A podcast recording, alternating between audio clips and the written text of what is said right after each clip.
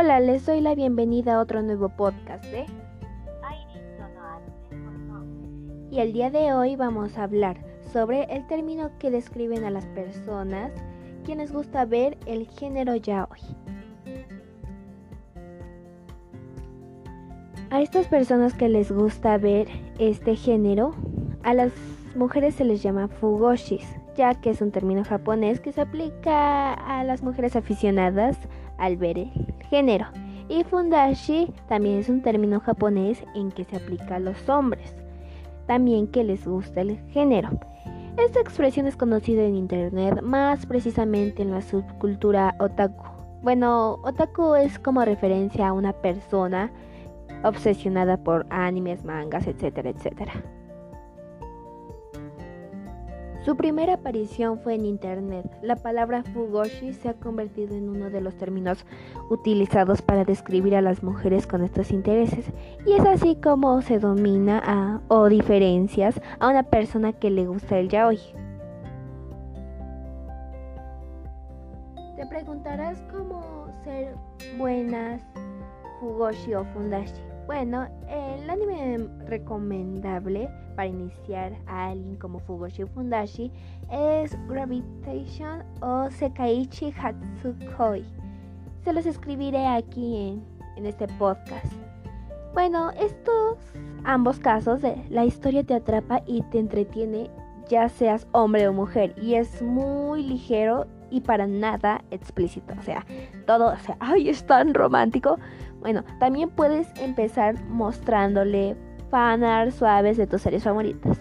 Bueno, ¿qué son fanarts? Bueno, digamos que son como personajes así bien creados, así, uy, Photoshop, Photoshop, y digas, ay Dios, qué guapos. Pero bueno, esto es lo que recomiendo.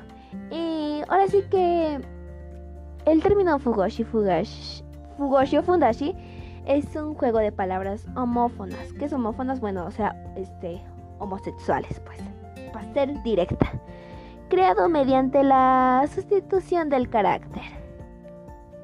A lo que me refiero es que significa mujer o hombre casada o casado o señora o señor con el carácter tú también pronunciado, lo que significa fermentada o podrida. Así somos las fugoshis y fundashis.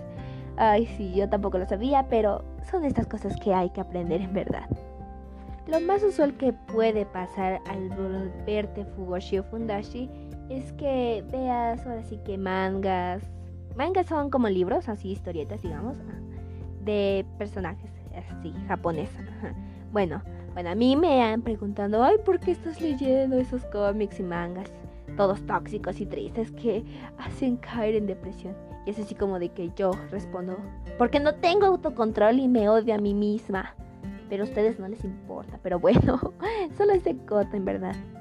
Otra cosa que quisiera contarles es que siempre, siempre, nunca duden, nunca duden, que ahora sí que en una historia, en un triángulo amoroso ya hoy, siempre, siempre se queda con el que aparece primero en la historia.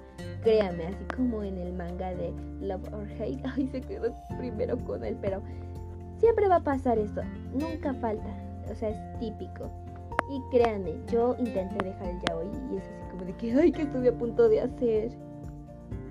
Es la respuesta a todos, a todos nuestros problemas, a todos sus problemas. O sea, es lo mejor en verdad. Yo sé que hay gente que dice, ¿cómo es posible que shippees a los personajes que se odian o se quieren o son amigos o son primos o son algo? O sea, sí, son muy bonitos y me dice, ¿sabes que es obvio que no se llevan bien? O no, no, no, no se puede.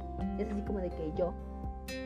Por eso los shipeamos, o sea, es nuestro trabajo como Fugoshi y Fundashi, shipear, este, siempre este, comparar así, juntarlos y siempre nos preguntamos quién es el activo y quién es el pasivo. Nunca falta. Y nuestro trabajo es traumar a la gente.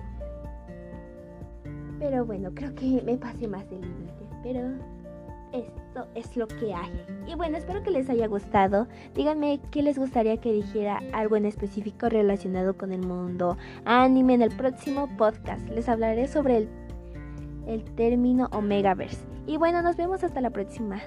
Sayonara.